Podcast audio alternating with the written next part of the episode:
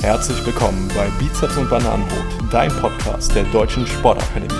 Mein Name ist Matthias Koltmann. Und ich bin David Klinkhammer. Kurz und knapp beleuchten wir für euch Mythen rund um die Themen Fitness und Life Balance.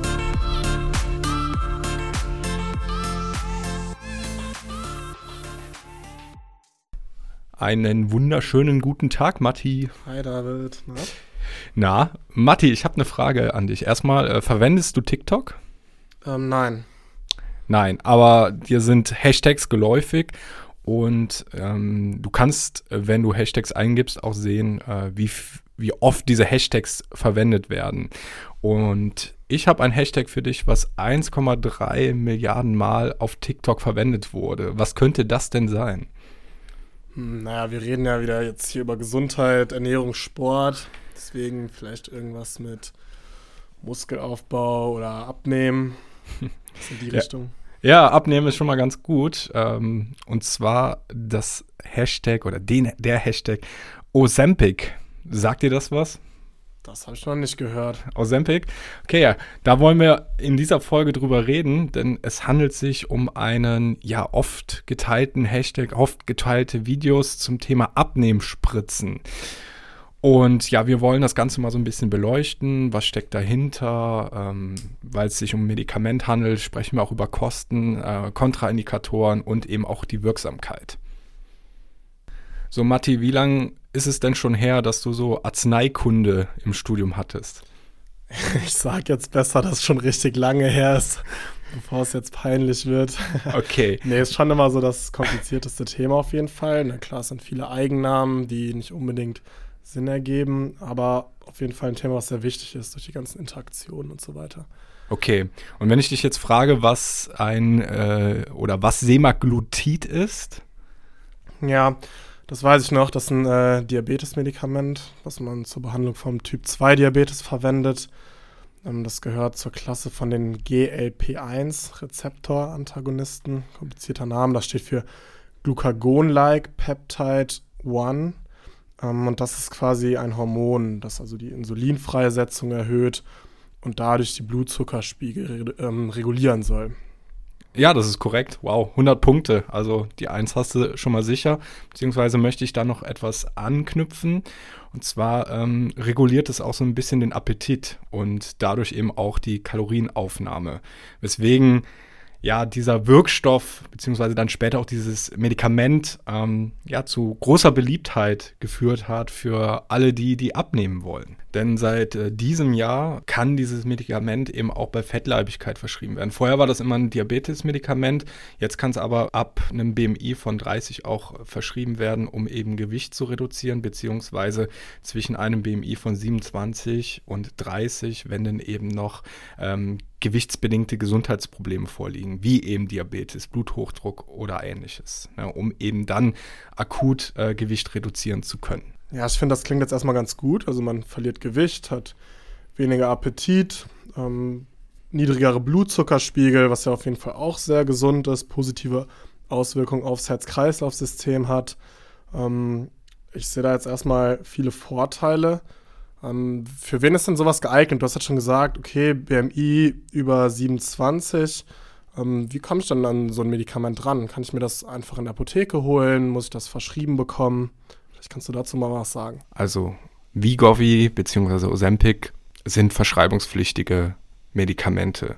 Die kriegt man nicht in einer Online-Apotheke, sondern da führt nur der Weg über den Arzt hin. So, und selbst wenn der Arzt das verschreibt, äh, übernehmen das die gesetzlichen Krankenkassen in der Regel nicht.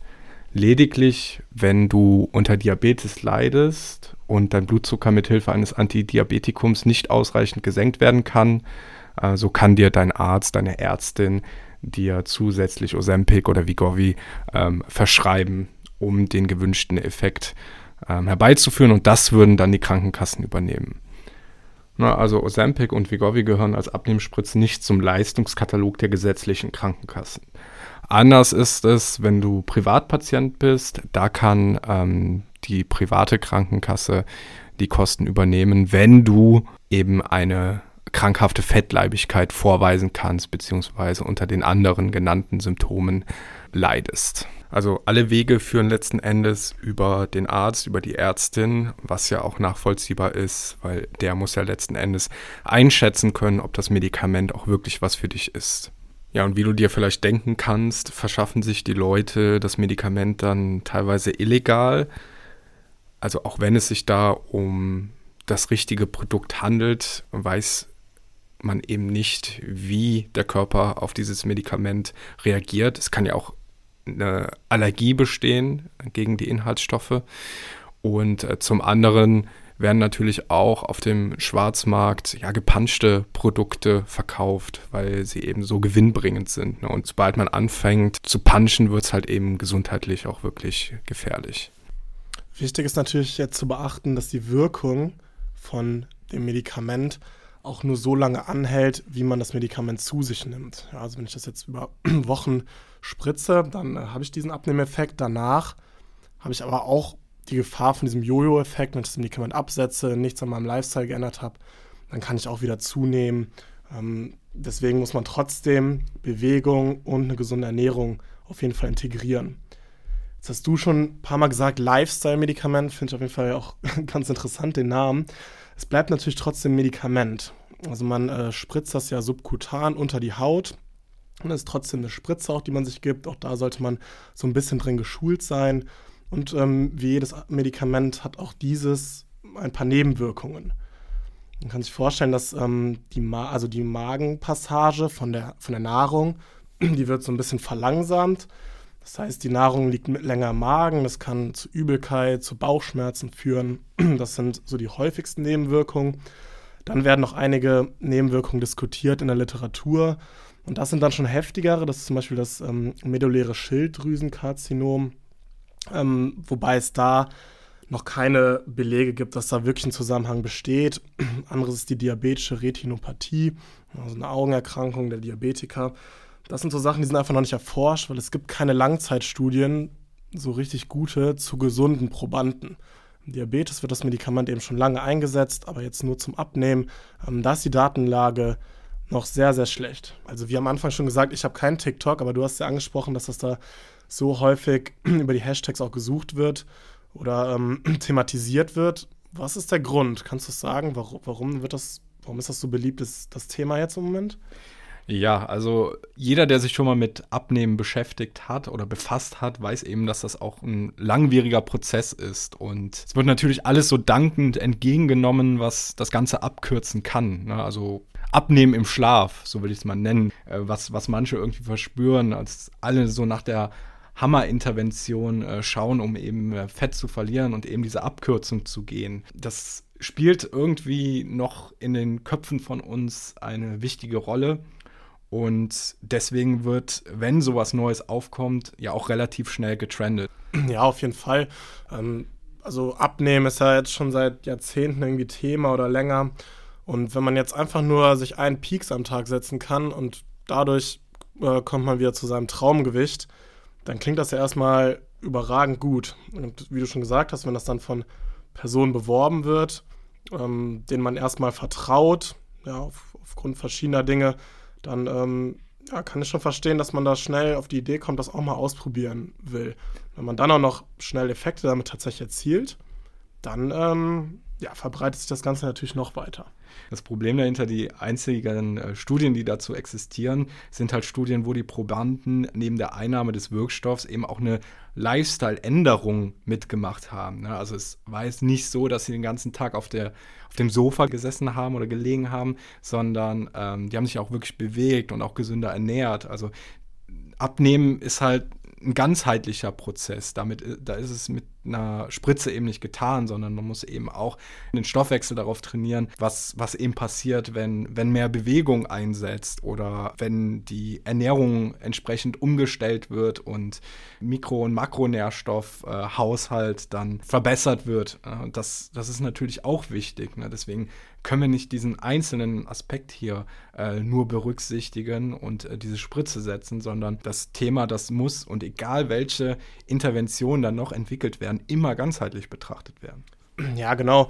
Du hast schon angesprochen, ähm, es ersetzt auch nicht irgendwie Sport oder es ersetzt nicht eine gute Ernährung, weil die Effekte von Sport und Ernährung, die sind ja noch viel, viel größer. Die, die haben eine noch Effekte, weiß ich, auf die Blutfettwerte, man nimmt Vitamine über die Ernährung zu sich. Ähm, durch Sport steigert man auch sein psychisches Wohlbefinden und so weiter. Da kann ich, kann ich jetzt eine ganze Reihe Sachen noch aufzählen. Und das hat man natürlich nur durch diese Spritze nicht, sondern die hat schon eher ähm, ja, nur den Effekt auf dieses Sättigungsgefühl, auf den Blutzuckerspiegel. Ähm, und da werden viele andere Aspekte aus Sport und Ernährung eben nicht mit erzielt. Auch wenn wir diese Aspekte schon in sehr vielen Folgen besprochen haben, was würdest du denn eher empfehlen, wenn wir jetzt, wenn es wirklich ums Abnehmen geht? Mhm.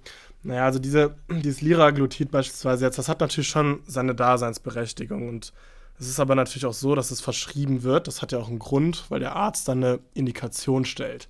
Ja, dass schon wahrscheinlich andere ähm, Möglichkeiten gescheitert sind, Gewicht zu verlieren, eine Lifestyle-Änderung schon versucht wurde und das eben nicht ähm, ja, erreicht werden konnte. Deswegen erster Step, auf jeden Fall Bewegung, ähm, gesunde Ernährung, am Ende des Tages ein Kaloriendefizit, um abzunehmen. Das ist diese ganz einfache Bilanz, ja, haben wir schon ganz oft drüber gesprochen.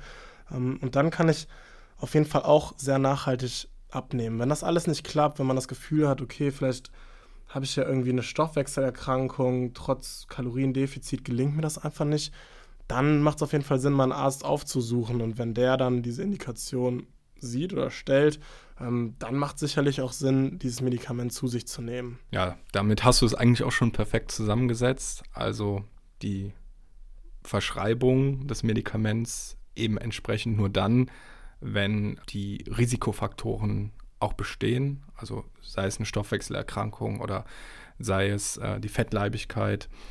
Und was die Lifestyle-Anwendung bei leichtem Übergewicht oder Fettpölsterchen angeht, wäre es doch eher ratsam, das Geld zu sparen oder das Geld in seine Gesundheit wirklich zu investieren, vielleicht eine Mitgliedschaft im äh, Fitnessstudio abzuschließen oder wenn man das mal gegenrechnet, äh, könnte man sich auch dafür einen Personal Trainer leisten, einen sehr guten Personal Trainer leisten, der einen auch motivational nochmal abholt. Das ist die Empfehlung und natürlich auch so ähm, Thema Ernährung, Ernährungsumstellung, wie du gesagt hast, am Ende des Tages ein Kaloriendefizit. Das hat auf jeden Fall einen nachhaltigeren Effekt als eine schnell gesetzte Abnehmspritze.